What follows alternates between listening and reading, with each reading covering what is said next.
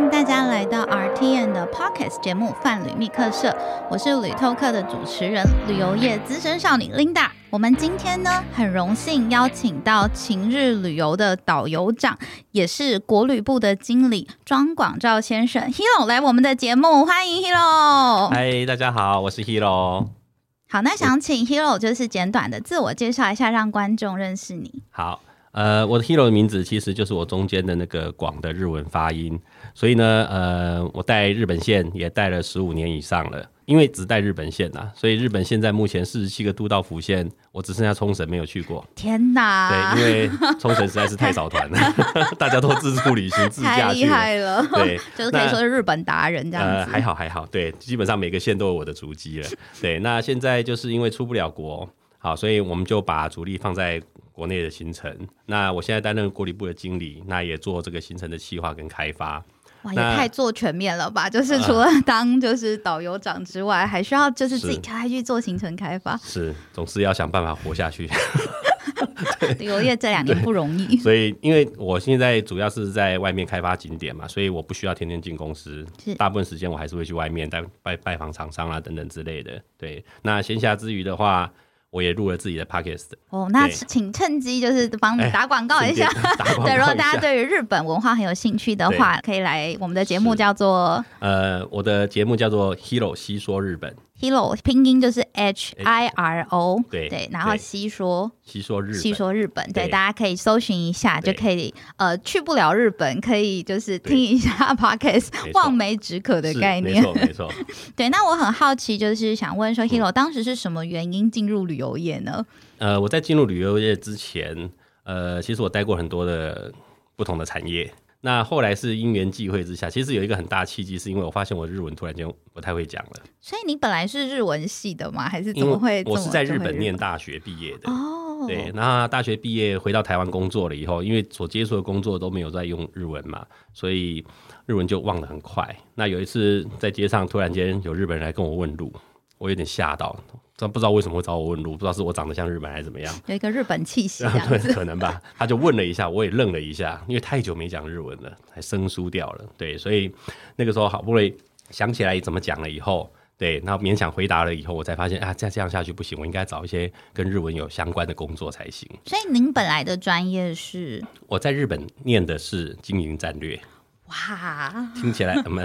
经营战略跟台湾的管理呃企业管理差不多，只是它分得更细而已。对，所以常常去研究人家企业的成功啊、失败啊什么之类的，都在讨论这些东西。了解。那想询问说，您在就是呃之前在担任导游，就是走日本深度旅游的时候啊，你们就是会呃最需要注意什么？然后因为其导游这个工作对一般人来说是非常的梦幻，就觉得哎可以边玩边工作，是不是？非常幸福的一个工作？那其实就还蛮好奇，就是最需要注意的是什么事情？对，我们的工作其实就是没有加入这个行业的时候就还蛮憧憬的，就是好像真的我带客人出去玩，还可以边吃边玩这样子感觉，对，就觉得吃免费住免费，还有钱可以赚。可是真的我们带团出去的时候，心态是完全不一样的。对，那个时候即使是眼前的山珍海味啊，其实大部分时间我们是食不知味的。对，因为其实您的心都一直在看着客人，你知道，对，一直牵挂着客人，对，而且一直在想下一个景点啊，下一个行程啊，路程怎么样，都在想这些事情。所以呢，在带日本这个深度旅游的时候啊，其实各对我们来说，那个挑战是更大的。因为以前我们做日本线呐，我们刚开始也是走一些比较大众的行程，可是你会发现去日本的这个客人呐，他其实尤其像我们做比较高单价，他们其实去日本次数非常多。那因为去多了，这些一般大行程吸引不了他们了，那我们就只好去开发一些更不一样的行程，更深度的体验。对，那就变成说，你开发像我们以前有做过什么日本的铁道，就是铁道旅游，很漂亮的铁道的旅游，就是铁道餐车等等之类的，或者是我们会做一些季节限定的。好，或者是庆典限定的，比如说我们曾经做过第一个呃日本的庆典，就是高山祭哦，对，高山祭。然后我们也做了河长村的点灯，白川乡河长村就是世界文化遗产的河长村的点灯。那个听说很难抢，那个很难抢，因为它河长村就这么大而已，所以它一定有总量管制，它能够停进去的巴士台数都是固定的。对，所以日本人也想去，外国人也想去，那当然就是要透过一些。特殊的能力，你才有办法 挤到那个资源，对对对对，你才有办法挤得进去。对，所以那个时候像合掌村的点灯，我们几乎每一年都是满团。哇，我们从原本的一年出一团，到后来一年出就是八团。对，几乎每个每一天的点灯我们都是有，因为真的非常美，很吸引人。因为我自己有去过合掌村，但那个时候就是因为抢不到就是点灯的时候呃票，所以但有看到下雪，就觉得这个地方点灯就是看照片就觉得美到一个不行。对对对，所以带这种点灯的团，其实就会变成说，他会强迫你去学习更多的东西。对，因为他的超呃像这种祭典的东西啊，大家不太愿意碰，是因为你祭典里面又很容易遇到塞车。要拿饭店的房间等等都不容易，对，而且人挤人，那客人又很容易冲散等等，有很多操作的难度，对，所以可是这些我们都一一把它克服了。所以深度旅游啊，其实对我们来说，就是我们会更去了解整个行程，我们在规划的时候要注意的事项是什么，那怎么平安的把客人带到现场去。然后呢，让他能够体验到这个活动的精髓，然后再再平安的把他带回来，这个非常重要。这个都是呃带来深度旅游以后会学习到的东西。对，因为其实，在操作这样子的行程真的非常不易。因为我自己做过就是业务，所以我有收过一些就类似就是去祭典的团，然后可能客户走散的一些客诉。因为有些客户就是为了要省电话费，其实他的就是整个手机是关掉的状态。那在人就是大家可以想象，可能去那种比较大的灯会或者是一些。像跨年的那种场合，就是没有手机的要联络的状况，就会非常的艰难。然后反而就是我印象很深，是我的客户还打赖给我，然后请我再打国际电话给导游，然后就是透过我去 联系。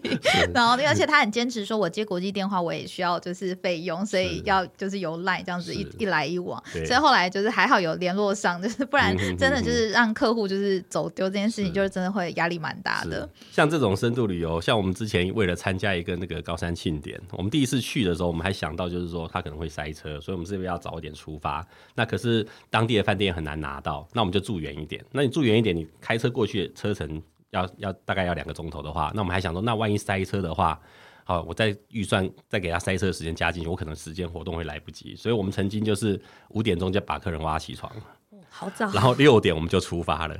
饭店的早餐没办法吃，我们就请饭店帮我们准备便当。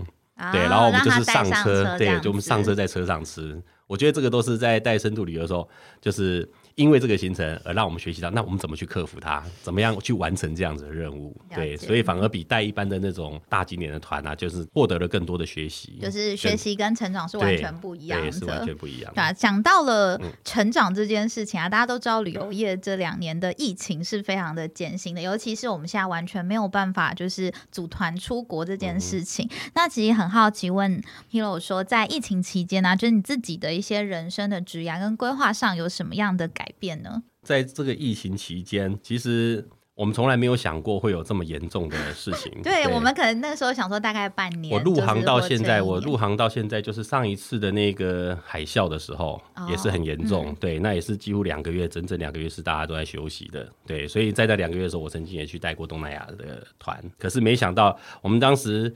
呃，我还没进这个里这个业界之前，就有听前辈在讲，他们体验过 SARS，也是一样，两个月办公室一通电话都没有。是，对，呃，不是一通电话，是有一百通电话来说要取消这样。那对，也有这样的，在业务这边是。对对对，所以就听过这样子的情形，然后我们自己体验过海啸，我就是啊，原来这个旅行只要一遇到天灾的时候，很可能两个月都不用工作。所以这个时候 SARS 来的时候，我们也是想大概两个月我们就熬过去了。所以我们那时候在开导游大会的时候，因为我在前一家公司，我们就是把导游大会原本一年一次，我们把它改成一年四次嘛，就是希望大家能够彼此互相的教学、相长进、互相精进这样。结果那一年因为没团好带了，那想说好吧，那导游大会我们就轻松，我们就带出去玩。就是整个导游群就一起出去外面旅行，哇，就是赚到了一个可以去玩的那个时候心态是非常轻松的，我们都觉得 啊，我们可以充电两个月，好开心哎。对，所以因为日本线导游的工作真的非常忙，我有听过，就是有朋友是一个月带五团，我说一个月大概四个多礼拜，你怎么带五团？就是真的是回家可能就真的是拿换洗衣服，然后马上就要再冲回机场这样子。我之前刚进入旅行业的时候，其实就是这个情形。对，那个时候公司只有七十几个导游，我的前前一家旅行社，他只有七十几个导游，可是一个月出到三百团。哇，对，所以我那个时候也是一样，很五天的团，然后一个月三十天嘛，五天带完回来，隔天去公司交接，然后有五天，然后隔天交接，五天又交接，就这样一个月就去了，太疯五团一个月就去了。对，所以其实日本现在导游一开始对于疫情应该会觉得，天哪，我终于有时间可以小小放松，因为其实日本真的是四季都是旺季，就是不管是像因为像可能不同的县，比尤其是东南亚或者是美欧美线，嗯其实他们真的有一些淡旺季的差异，但是台湾人真是一年四季都很爱去对，日本。没错，没错，又要饮食又很习惯，对对对文然后又很安全，然后环境又很干净，对，所以一对开始还保持着一种有点开心对，赚大家都好到假期的开心哦。对啊，出去玩的时候，每个人都在车上分享自己的心得，然后再分享那个呃未来的接下来两个月打算要做什么什么之类的。结果没想到一停停了两年啊。大家都没想到的。对，所以其实这个疫情当时爆发的时候，其实我在之前我就有警觉到了，因为其实旅游业它很脆弱，它很容易一点风吹草动就会有一些，就是你突然间会被被迫停业。我那时候其实就有想到，那我们能够带团能够顺利带多久？所以这次又遇到这个疫情的时候，我那时候当机率段，我就想说，那我不能只有一个导游的专长，我需要去培养一些其他的专长。所以呢，在大概是二零二零年的六月份开始，我就开始去兼其他的工作了。对，哦，是是原本你就熟悉的吗？还是新学的基本上我们尤其到了这种年纪，要找正常的工作，其实不太容易了。对，因为人只要过了四十岁，你只要丢履历，你会发现都是石沉大海的居多。对，所以变得说，我们这种年纪的人去找工作，最后你都会发现都是做一些，比如说像保险业啦、不动产啦等等之类的这种行业的居多对，所以变得说我去转成其他行业的时候，基本上就是离这些行业不会太远。可是呢，中间我换了两个不同的工作，其中第一个工作是有关于运输的。那后来可是我发现，老天爷在警告我，警告你，这为什么会这样子 想？是因为很不可思议的是，可以一个礼拜发生三次事故。哇，那真的频率很高。这个事故都不严重，也前两次是对方的错，我们两次别人来就来碰你了。那最后一次不小心我碰到人家，可是短短在一个礼拜内你就进了警察局三次，天哪，对那真心理压力会很那心理压力就很大，你就会觉得、嗯是一个这工作可能不行，这个老天爷叫太我不要做。那你换了另外一个工作以后，就觉得啊，自己在不不太适合这些工作，所以换了两个工作以后啊，其实自己才突然间觉得开窍了，因为不同的历练过后，才会知道自己原本做导游这个工作、做领队这个工作是多么难能可贵对，的。多么适合自己。对，而且跟自己的调性比较合，对，所以也就是因为有这些历练啊，才想说，那我还是干脆回到旅游业好了。对，那因为之前的公司也收掉了，那收掉也不需要去公司上班，也不需要做任何东西嘛，那我们就想说，那是不是能够培养一些自己其他的专长啊、我们以前是只有负责带把客人带到外国去，但是现在没有一直关在国内的话，那我们就想，那是不是可以做国内团？甚至呢，以前我们是领队，那我是不是可以把办公室那边后勤的部分也把它弄通？哇，所以就要挑战一条龙的作业嘛。对对对，我其实就是期许我自己能够成为一个全方位的旅游人，对我什么我都可以通，我一个人我都可以，就是把我的客人带出去，带带回来这样子。因为这个部分可能要跟观众分享一下，因为其实旅游业内勤跟外勤的工作嗯就是差异非常对大。因为像我们内勤可能有像线控啊，就是本来或者是产品，他们就会负责安排，就是设计行程的人，然后还有像是 OP operation，他是负责做预定啊，像开机票啊，是或是订房跟餐沟通，然后可能像我们内勤还有一个是业务的部分，就是负责销售，可能比较多客人会接触到的这个层面。然后可能像外勤的部分，就可能像是我们的导游跟领队。那其实导游跟领队又有一点不一样。对，导游的话就是呃外国人进来的时候，我们接待他，我们就叫导游。对，就是在台湾迎接外国观光客叫做导游，我们就叫导嗯游。但是我们把台湾的客人带到国外去，我们就叫做就领。队，对对对，所以可能让就是听众朋友就了解一下，就是这整个产业面其实是很大的差异。那在正常的状况下，其实旅行业的分工其实是非常细，的。分得很细，尤其是做领队导游的，基本上不太会有机会碰触到那个内勤的这一块。对对所以我这这一段真的我觉得跨出去还蛮 难的，对，因为还蛮辛苦的，就等于说是重新学啦。其实对对不同的一个领域的部分来说，的确是这样。对，一切都重新学，但是也因为这样的关系，学了很多，你才知道自己原来在旅行业我们要加强的东西还有很多，所以呃，也趁这个空档，就是自己也想说，那呃，那有什么办法可以让我的客人也再重温一下日本呢？对，所以才自己去录了一个 podcast 的节目。对，透过这个方式让大家来 可以分享一些日本的一些不能去，最起码你可以听得到，那先做好准备，等到开国以后就可以按照我我的说法来玩。对，大家可以闭上眼未出国，这样来听 podcast。对对，没错。对，那就是像这样的转换跑道是真的非常的困难。那后续的话，就是我这边有看到，就是有在十月份，您和你的团队就是共创了晴日旅游的这个团队。那客群的话是锁定就是国内一些顶级旅游市场。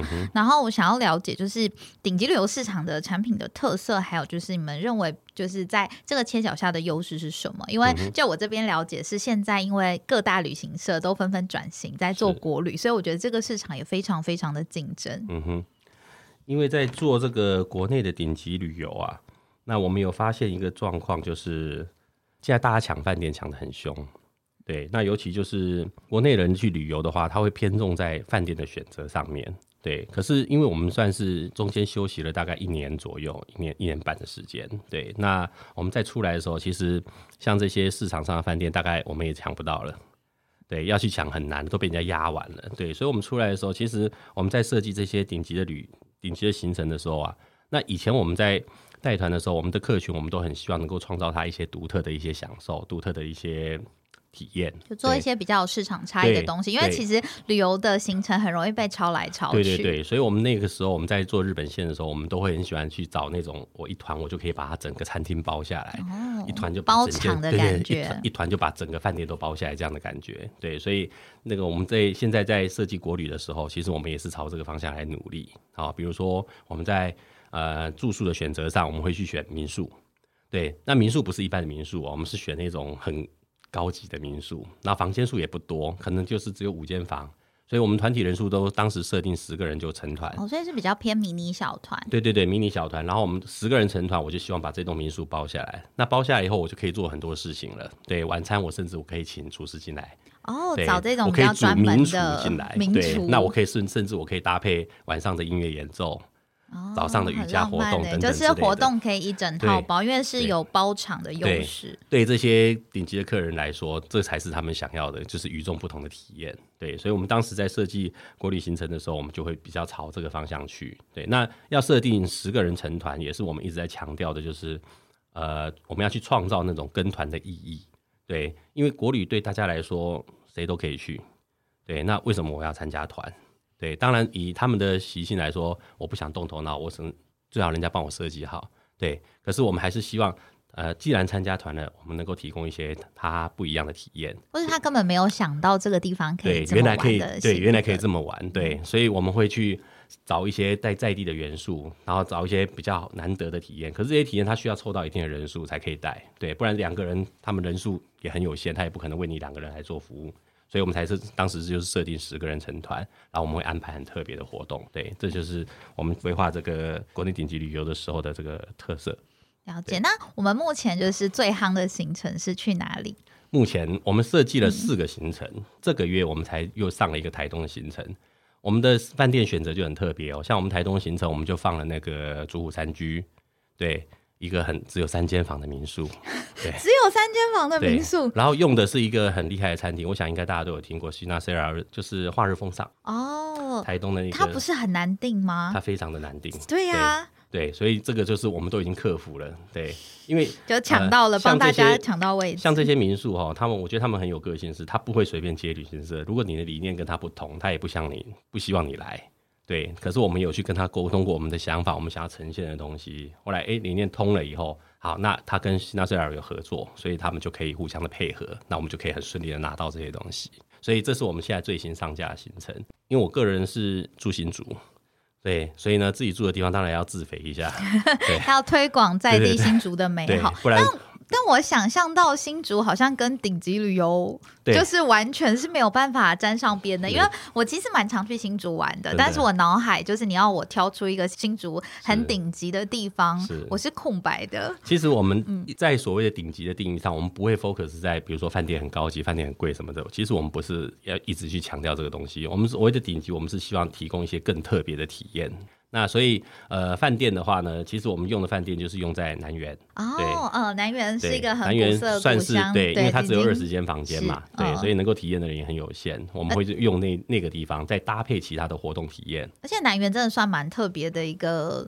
饭店就他是前联合报的那个创办人，他本来想要做自己的家，然后就装的非常有那种江南园林的这种 style 的园林建筑，然后在新竹这个地方。是，那后来的万接手了以后，他现在就是用管家的方式去提供他的服务。对，那我们去体验过，我们真的觉得他还蛮有符合我们追求的那种特色感，跟一般我们期待的一些精致旅游的感觉。那会想要做新竹，其实也是希望颠覆大家对新竹既定的印象，因为每次大他讲到新竹，讲的它就是美食沙漠嘛。对对啊，其实这又是一个很大的误会了。那我们自己住新竹，我们自己去在这个地方生活，其实我们觉得这才是一个文化的大熔炉的地方。因为新竹有很多的眷村，啊，以前空军部队来的时候，新竹到处都是眷村，就有很多外省的食物会进来。然后呢，比较靠山边的又是客家人。那海边的又是闽南人，其实他集合了，啊，再加上山边那些还有原住民嘛，啊，就是五峰乡、尖石乡那边，就是台湾的那个山地乡，在新竹也有两个，对，所以他等于在整个新竹县市这边，他可能集合了全台湾各地的美食都有。对，所以他被误会为是美食沙漠，这个是我觉得我很想要平反一下，对我一定要平反。我们不是美食沙漠。对，我觉得真的新竹的呃居民要真的多多去推广这件事，因为我有一个蛮要好的新竹朋友，然后我每次去新竹找他，就问说：“哎，新竹人帮我们推荐一下带路什么东西好吃？”他又说：“你可以去 Costco 吃牛肉卷。”然后我就觉得很气。对，然后每次听到 新竹最美味就是麦当劳的时候，这到底？是谁说的？对我就一个困惑，因为其实我们对新竹就是呃，虽然常去，但是真的对于一些呃在地比较特色的东西，不透过团体旅游，其实真的不会知道。因为我可能平常在搜寻一些资讯上面来说，都是会有就是刚刚说的这些错误的既定印象。包括我自己住在新竹这么多年，结果我去考察新竹的各个山区的地方的时候，那我们不是以景点为主，我们是以在地的人文为主去。拜访这些人的时候，拜访到后来，我才发现，我我应该不不能叫新主人，我对新主一点都不认识。对，对自己的家乡啊，我我们家乡竟然有这个东西啊！竟然台湾新竹也有一个专门种橄榄的地方啊！对啊，有哦，有有有，对，那个宝山橄榄非常有名，而且台湾不是适合种橄榄的地方，结果他们把它种起来了。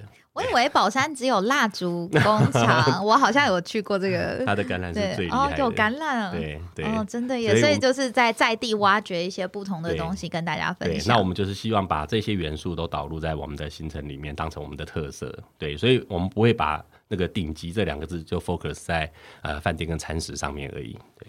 因为我有看到你们的那个版面，我稍微研究过，我觉得它的设计非常的漂亮。然后他还写一一曲家乡歌谣当主题，觉得非常的浪漫，就真的会让人觉得颠蛮颠覆新竹的一个行程的一个想法。所以我觉得这是真的参团。跟一般参加这样子比较精致的团，跟一般的团型很大的不一样。因为其实呃，之前我我有带过国内的团，那时候我还在做业务的时候，有时候周末去剪彩。然后我们通常就最常卖的就是新竹加苗栗，然后通常都是去一些就是大点，就可能像薰衣草森林啊，或者是有一些花季的时候就是踩点，大部分都是走拍照，然后购物站，然后 一整条龙的这种，所以就会久了，你会觉得有点麻木，说其实会不太知道真的在地的一些。呃，文化跟特色是什么东西？就反而是因为觉得可能台湾大部分的民众都喜欢去拍照，或者是去就是一些漂亮的地方去野餐等等，所以就反而不会去发掘这么多在地的东西。所以这个就是我一直在强调的。我们现在在设计团的时候，我就要强调为为什么要跟团，你能够。得到的是不一样的体验，因为台湾对大家来说太熟悉了，任何地方我开个车我都可以去了。那些拍照的地方，其实你不用跟团，你自己开车就可以去。没错，你就是看到有旅行社推荐，你就自己下次 Google 就可以去。对，所以你甚至行程丢给客人，客人就按照你上面行程，他自己跑了一遍，对，那就没有意义了。所以我们才会去设计一些十个人成型的活动，对，让他去做一些更深度的体验。所以晴日旅游做的一个行程设计，真的跟别的一般旅行社真的有蛮大的差异。我这边在 FB 上有看到您之前有提到一个很酷的旅行的 idea，就是在一个地方待上一整天的旅行。就是当初怎么会有这样子的发想？因为跟我们既有印象的旅行团非常的不一样。是我们以前在做国外线的时候，其实也是走到后来，刚开始走马看花的行程，我们开始因为日本去多了，我们就希望大家慢慢开始走入深度旅游。然后呢，所以我们在以前设计日本线的时候，我们就尽量把原本一天三到四个的行程缩短在两到三个，就是希望大家放慢脚步，好待在一个地方待久一点。对，那既然国外可以这样子，为什么国内不行？其实国内是也是可以的，只要它元素够精彩的话。对，所以我那个一整天的行程，基本上我就是带客人去平林而已。对，那平林说真的，我在跟我太太自己去的时候，我们对那个地方没有太大的认识，我们就是去了茶叶博物馆，因为它很有名嘛。就是去了以后呢，然后老街一定要走一走。对，可老街说真的，逛一下短短的，对，很短，所以没有人带领，没有人这个给你介绍的时候，你就觉得哦，就是卖东西的老街而已。对呀，平林可以玩一整天。对，所以我们那个时候真的就是博博物馆进去，然后也没有人导览，然后你就是走一走看一看就出来了，然后再去吃个饭啊，还不小心踩雷，对，然后老街走完，然后我们对那个平林印象是超差，对。可是呢，在我认识了平林的地方团队以后，哇，我发现他们原来在平林做了这么多，包括老街的活化，包括串联所有的在地的青年茶农，好去做的各种的流程的设计，对。那我认识了他们以后呢，哇，原来老街的导览很有趣啊，原来他的这个茶席体验很有趣，原来他的餐很棒，对，原来那个采茶体验也很很好玩。当你这些东西你都觉得很棒，很想要每一样都体验的时候，说真的，自然而然你体验完了就已经八九个小时都去了。所以呢，可是也是因为这样子，我们才真正认识到平林到底哪里在美。对，那我们才知道原来喝茶有这么多要注意的地方，原来茶叶有这么多不同的品种。对，这些知识都是要呃，都是要你在这一个地方待得够久，你才会有。机会去认识的，就是非常深度的一个旅游，而且可能我们平常观光客经过去玩，真的就是走马看花的状态，然后而且也不会想了解像茶的制成跟怎么去分辨茶，我觉得它是更有教育意义的一个行程。我们还蛮希望就是透过旅游能够传达一些我们想告诉客人的东西，甚至我们希望透过旅游让客人能够从旅游中获得什么东西，让他不是只有拍照打卡，结果过去就忘了。说真的，如果只是以前传统的旅行啊，我甚至去过台东。那个是台东吧？那个很多金针花那个地方，对，台东，对，那很有名，对不对？我深圳的，我也开车去了，我也去拍了照了。可是呢，经过了几年，你说那个地方，我真的完全想不起来它到底长得怎么样。就是一整片金金的山，我一点印象都没有。对，可是我上次去花莲的时候，我带客人去住那个全世界最美丽的民宿之一的那一间民宿的梯田山，被你发现了。那间我有住过，有住过哈。可是如果只有住梯田山还不够完整，对，因为我们那个是包了他的民宿，然后呢，所以那天晚上我们是有私厨的，对，私厨上山来料理，而且他是他是找两个很有名的民民厨哦，对，然后我们住两天嘛，而且呢，他有安排一个是呃。台东的那个原住民部落的人，年轻人来告诉我们他的故事，然后在讲他的故事的时候，他会带他们的传统音乐。哇！我们是边用餐在边享受那样的感觉，就是等于说，就是边吃饭的时候还有一个秀的感觉。对对对。然后呢，像这样子的体验，到了隔天的时候，他就把这个部落体验融入在他的行程里面。对，然后你会发现，我们为了吃那一顿饭，我们还要自己去杀猪。自己杀猪，对，你还要去，因为他要让你享受原住民分肉嘛，对啊，他就要割那个肉，那你要自己去割。可是这个东西就是我讲的，你不是只有拍照打卡，你几年后你忘了，就就真的会印象非常非常深。你自己去把那个猪头扭下。这个这个太太血腥了，我们不要讲好了。对你自己去做这个分肉的那个动作的时候，你就会觉得非常的震撼。对，因为你平常没有机会去接触到，真的，这个才会变成你旅游里面一辈子不会忘掉的回忆。对，所以我们在做行程的时候，我们就一直在想要提供大家这样子的体验，因为真的会非常有记忆点。对，会非常有记忆点。所以我们现在就是尽量让大家不要去走太多的那个景点，然后能够慢下来。所以我们一直倡导就是所谓的减法，对，让。以前我们的感动都是加进来，加进来哦，让你去吃到这个，让你去体验到加进一加很多。就是一天可能打了八次卡，然后到很多个地方。然后你会，你以前是这样子的加法，可是我们现在希望你把一切的东西都慢慢一个一个放掉，然后动作放慢。对，这样子的话，你才会认真的去观察周边发生的事物，才会发现有更多新的体验。对，因为在台湾的很多体验，其实平常我们作为观光客，真的就是像我之前有住过梯田山，但是其实我真的没有这么深的感触。我只觉得它有一个平台还蛮漂亮的，然后房间完全没印象。对，通常大家都会对，就会很片段的一些记忆点。可是那个时候我们在像晚餐的时候，我到现在还是印象非常深刻，因为马永恩就在旁边，就是那个金曲歌手嘛，对啊，他在现场跟你唱，带着你唱歌一起互动，对，然后。大家一起沉醉在那种又是美食又是美景又是。美丽的歌声的时候，那个印象是非常非常深，会非常陶醉，而且真的是会有很不一样的旅游体验。对对对，但我很好奇，在于就是这样子的旅游规划，其实跟传统的差异非常大。可是对于市场销售来说，我觉得会不会是一个很大的困难度？因为对，如果我是一个消费者来说，可能 A 行程他带你去四五个地方，然后 B 行程就是一整天待一个地方，我会不会觉得有一种就是以台湾人的心态，会觉得哎，好像就是越多越好的感觉。所以在销售的角度上面来说，我们要怎么去克服这个困难呢？这个也是我们现在目前遇到的最大的问题。对，变成说我们很希望让大家慢下来，可是现在人家看行程基本上都是看 CP 值。我今天这一天能去几个景点，我来用这种方式来评断。对，所以我们一直在想办法试着突破，就是告诉客人说，我今天让你在这个地方待一整天，你可以体验到什么样的东西。所以现在不管是我们既有的行程，我们也还在讨论，就是怎么样让客人更知道我这个活动的体验到底有什么。对，而且呢，其实我们也希望。现在我们成既然成立了一个新的旅行社了，那我们晴天旅游集团，我们也希望就是慢慢朝向所谓的永续旅游的方向来发展。对，就是让大家能尽量减少移动，不要去污染这个环境。对，那我们放了很多行程，其实都跟永续有相关的。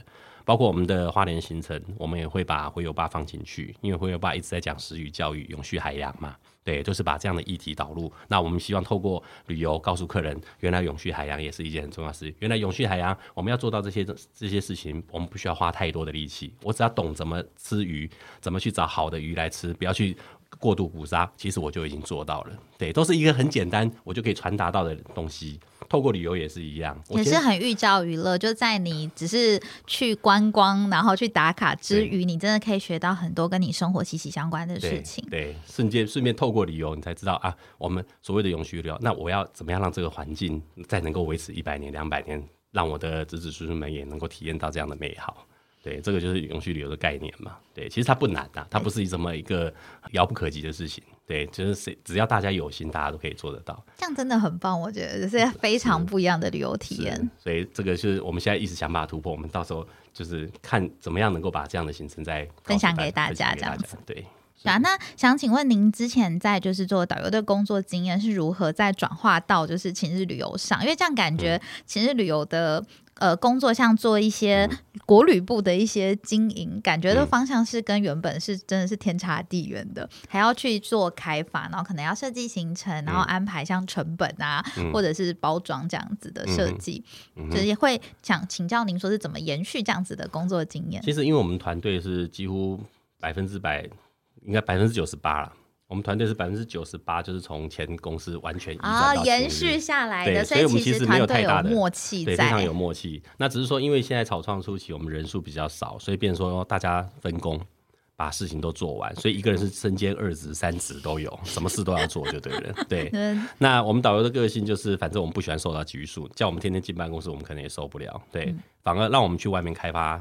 好，去拜访那些客户们，我们还是比较喜欢的。对，那其实现在我们在做的国旅，我们其实也受到了一个很就是很大的启发。那以前我一直在带日本线的时候，我常常在车上跟客人介绍日本有多好，日本多棒，日本有多干净，日本秩序多好，就是在介绍日本的好，日本的精神等等的。可是呢，呃，在二零二零年的时候，我们去上了很多的课程以后，那尤其是那个当时我接触了很多地方创生人士的时候。其实我那时候自己也觉得蛮愧疚的，对我们愧疚吗？我觉得很愧疚，因为我一直在嫌台湾哪里不好，台湾哪里不好。可是呢，我们上了课以后，我们才发现这些人都比我们年轻，最起码小我十岁以上。可是他深耕台湾已经十年了，而且他默默的不断在希望能够改变台湾，而去付出了很多的努力，而且一点一点在改变。对，所以反而在疫情之下，让更多人看到台湾的好。对，没错，我们就是因为看到了啊。我真的以后不能再只有讲日本很好了，原来台湾真的也很好，只是我们不知道而已。对，我们也没有想要去认识它。可是我有机会接触到了以后，我一直就想要把这样子我知道的很好的人事物，我希望能够透过旅游把它推销出去。因为可能觉得这一切太习以为常，就是你生活的一部分，所以你很难去探究它文化后面的背景这样子。对，所以可能台湾太小了啦，大家永远就是只要旅游的时候都先往国外跑。没错，所以我觉得就是这个疫情对于台湾的国旅来说，可能也算是一个助力吧。因为可能以前大家都只会去一些所谓的超级大景点，像像日月潭、阿里山、泰鲁阁，就是被大家已经玩到不知道要去干嘛的这种地方。那反而现在会有呃，像地方创生很多团队会起来分享一些不同的旅游圈，我觉得反而对台湾在地是很好的一个发展。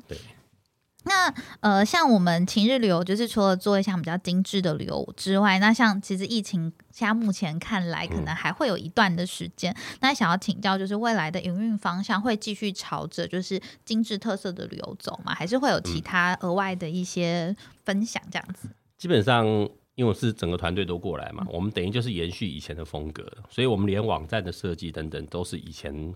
就是走以前的调调，对对，以前的调调这样。真的版面看起来很舒服，然后就是很有质感。感谢我们的艺术总监，对我们常常就在写文案啊，或者是那种自己编排的那些照片啊，常常送出去就被打回来。所以文案也是你要自己撰写，我们也要自己撰写，然后可能会有后面会有人帮我们润稿之类的。对，反正我们要去想很多，对自己要去做很多的事情。然后呃，因为是。我们晴日那顾名思义嘛，中间一个日字嘛，对，所以呢就是以日本线为主。所以只要疫情结束了以后，未来我们还是以日本线为主。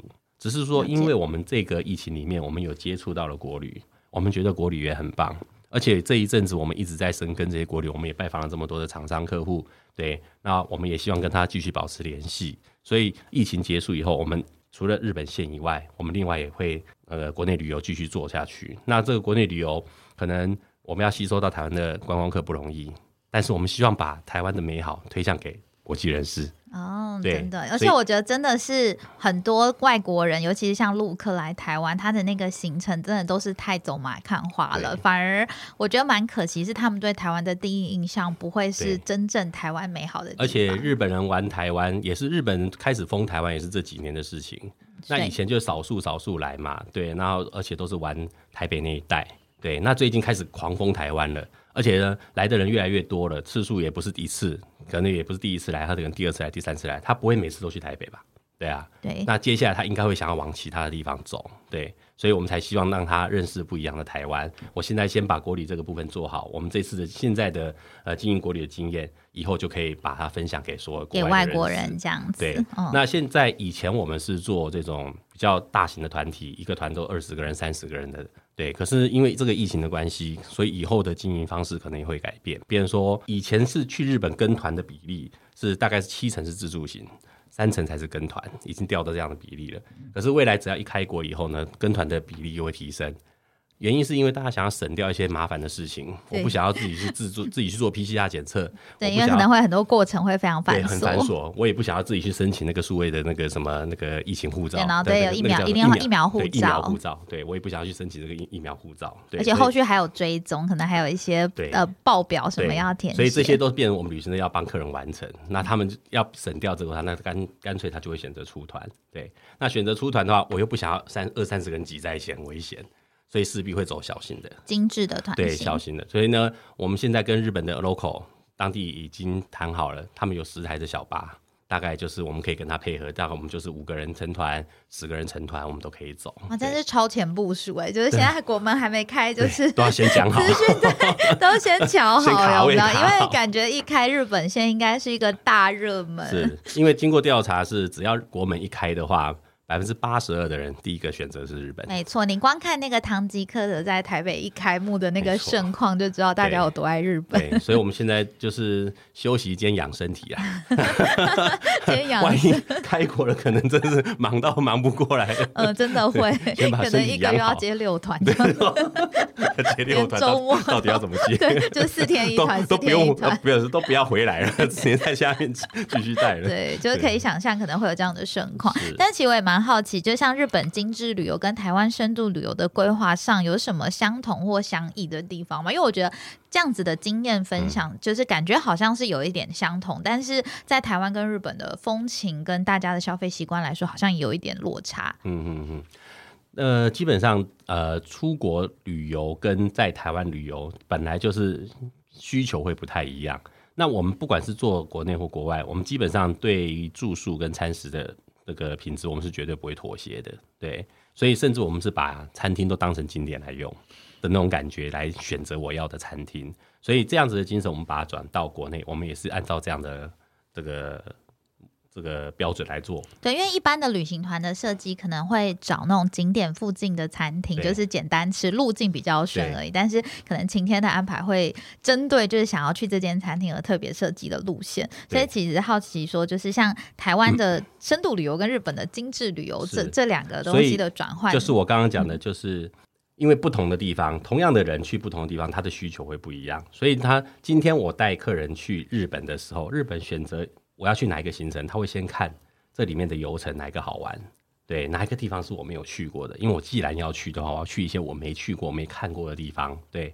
然后，所以他们他们选择上的时候，他就是以这个景点为优先，景点跟游程为优先，对。但是呢，如果是在国内旅行的时候呢？那你一样是 focus 在台湾客人的时候，那势必客人他们看那个景点，那些景点我都去过了，对，彰化鹿港我也去过了，对，新竹我也去过了，这样子就对于差异形成对对我们的人来，我们的台湾人来说，我们就没有那么大的吸引力，所以反而是那些很难订的餐厅、很难订的饭店，哇，旅行社可以帮我订到，哎，对，所以他就会有参团的意愿，好，比如说像饭店的话，呃，现在很难订得上牡丹湾 villa，对，秋山居，然后那这个。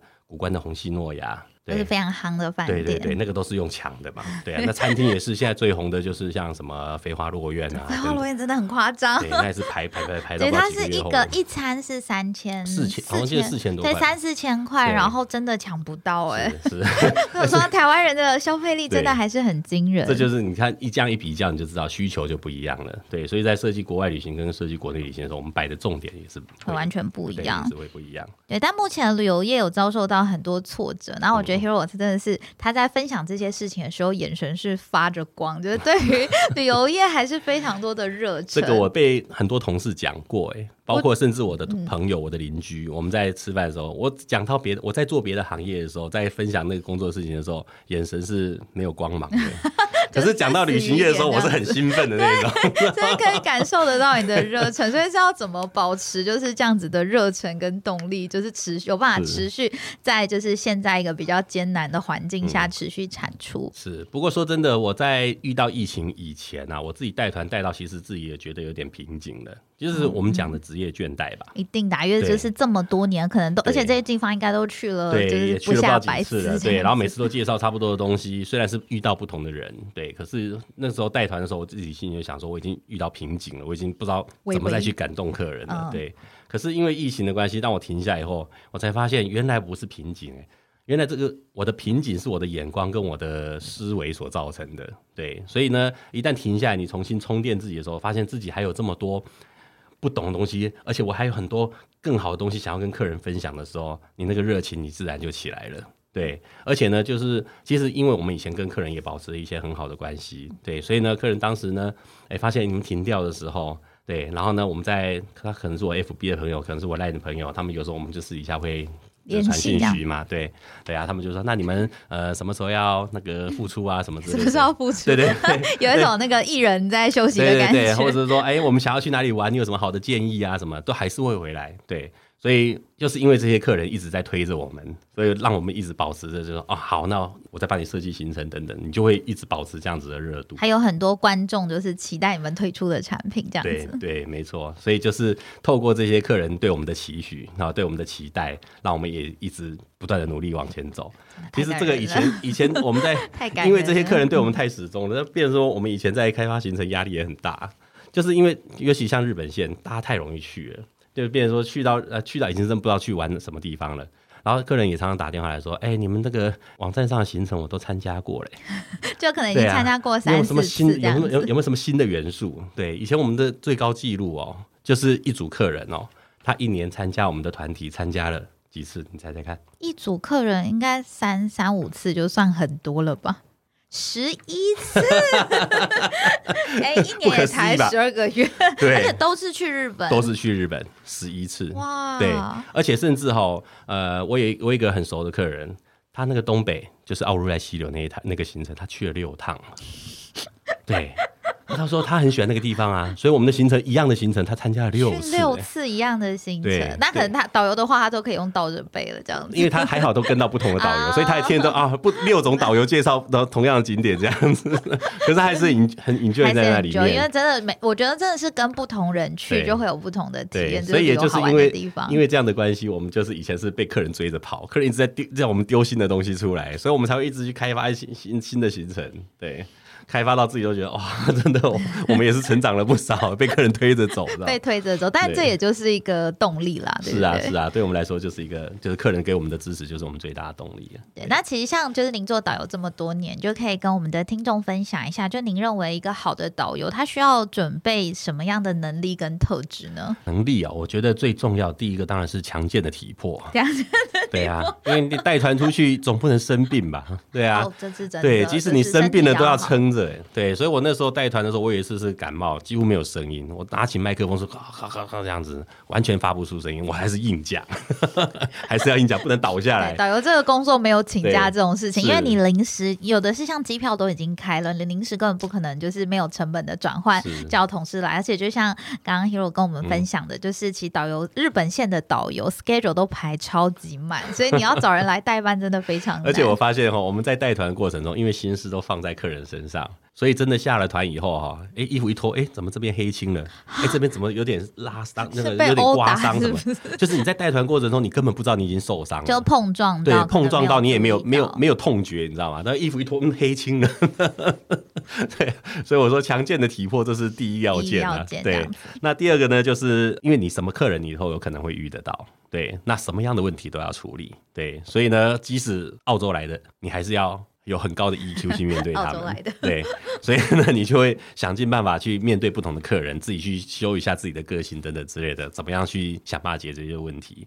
那第三个就是呢，临场反应也很重要。对，因为带团行程写得很好，可是实际去不见得能够完全的执行。有时候是天灾，有时候是人祸，不见得能够完全执行。万一有这些紧急状况发生的时候，那我们怎么把这个行程很完美的处理好？因为像可能有什么车子抛锚啊，或者是遇到下雪啊，或者是路封了去不了啊。对，因为有时候那种天灾真的是你无法预期的。我们甚至曾经是我的前辈，还好不是我。对，他是下大雪呢，卡在车上卡了一整天，卡了一整天都没办法动，没办法动，因为他雪已经积到那个车子没办法移动了。他只能等铲雪车出来铲，对，所以大家因为外面又下雪，然后呢又没办法，什么地方都没办法去啊，就大家关在车上啊，对啊，然后就大家吃饭啊，呃，没有没有饭可以吃嘛，就把那个零食拆来吃啊，对啊，那洗手间怎么办？没有啊，那就自己拿着伞到外面，自己伞撑了就外面蹲着就上了。而且导游要这样子面对，对啊，然后你看整车对，然后反正能玩的都玩了，然后睡觉也睡了，只要睡到后来呢，哎，大家晚上的时候。结果呢，大家都睡得很熟，然后司换司机不开心了，司机把导游摇起来说：“怎么办？快没油了！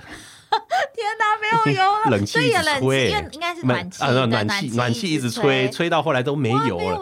对，他说他把导游拉起来说：怎么办？怎么办？快没油了！到时候因为你在冬天那种情形下，你只要暖气不开，那整台车就是一个冰库。对对，那就室温会降到零下十几、十几二十度。”所以没办法，他就带着那个领队，然后就开始两个在雪中漫步，然后去找油嘛。哇塞！去的时候空手，回来的时候一个人还提二十公升，那二十公斤提回来，你知道吗？那种感觉，你知道吗？这真的是临场反应要非常好才有办法，而且我觉得是那个。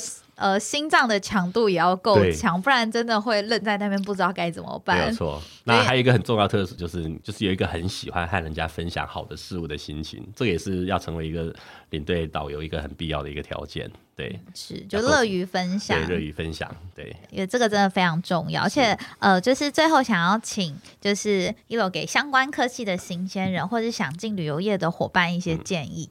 我个人很喜欢这个行业。说真的，旅行业的导游这份工作啊，也是我这人生里面做最久的一个工作了。因为呃，毕竟能够去到不同的地方去，然后呢，面对不同的客人，然后你可以接触很多新的事物，那对人生就有很多新的体验嘛。对，那你的视野也会变得更宽。对，所以我觉得旅行业是很适合年轻人来挑战的。当然呢，在现在这么有艰难的一个环境之下，也是。当然呢，除了做领队或导游的工作以外，还是希望大家能够多充实一些其他的技能。对，不然的话，像旅行业分工分的这么细的，那像我们领队的话，我们基本上就是有点像委任契约这样子。你有团的时候带团，没团就是都是你自己的时间。那当然很向往这种工收入也不错，然后又有很多自由时间的人也不少。但是呢，如果只是一一昧的从事领队的工作，到我们这种年纪的时候，就会发现，我们就是从原本的菜鸟领队，带了可能十年以后变老鸟领队，资深领队这样。对，带了二十年变老油条领队，老油条。对，就是一直做领队，都是做领队，也没有其他头衔了。对，那内勤就不一样，内勤我从可能业务开始慢慢磨磨磨，可能二十年后变总经理。对，就会有不一样，所以呃，还是希望大家就是说，旅行业啊，希望大家都能够尽量各方面都去接触，会比较好一些。对，然后呢，呃，如果呃想要进旅游业的话，还有一个很重要的建议，就是请大家准备好三年左右的战备存粮。三还要三年吗？我们还要三年，我们马上要步入第三年了嘛，对不对？对啊，以前都只有想说准备半年的战备存粮，结果根本不够吃嘛。所以现在最好拉个三年的战备存粮会比较好一点。我觉得非常不容易，因为其实就我在之前在旅游业就接触过蛮多旅行社，其实在这两年他们真的是选择就是先。暂停，然后可能去做一些其他的事情，就是玩跟做，就是真的是充实自己，然后可能跟旅游业是完全没有相关。然后我觉得其实旅游非常的勇敢，因为就是 现在的呃国门还是没有开，疫情就是最近又有如雪片般就是一直冒出来，也是大家很紧张。但是你们会愿意就是跟着以前的伙伴，然后再集结在一起，在呃做一些比较不一样的一些尝试，我真的觉得非常的有勇气。主要是大家有共识啊，对，因为我们知道。哎，台湾原来这么好，我们也希望透过呃推广，把台湾的好推广给自己的客人。那顺便跟客人保持联系，告诉客人我们还在，我们都还在。很重要，有没有？就是要告诉客人说，就是以前的服务其实是有办法，就是复制在台湾上面。就是虽然就是一开始我们是做日本线，但是在台湾的深度旅游上面，我觉得真的晴日旅游的行程相当的不错，大家就可以去官网多参考一下。谢谢。好，那今天很感谢 Hero 跟我们的分享。然后呢，就是如果大家对日本有兴趣呢，我们可以上 Hero 的 Podcast 节目，叫做 Hero 细说日本，Hero 的西说日本。然后请大家可以多多分享、按赞跟订阅。好，那我们今天的节目就到这里。那喜欢我们的朋友，记得要订阅由 RTM 赞助制作的泛旅密克社频道。如果你们有什么想要特别知道的旅游业秘辛，也欢迎来到脸书留言给我们哦。谢谢大家，谢谢 Hero，谢谢大家，谢谢，拜拜。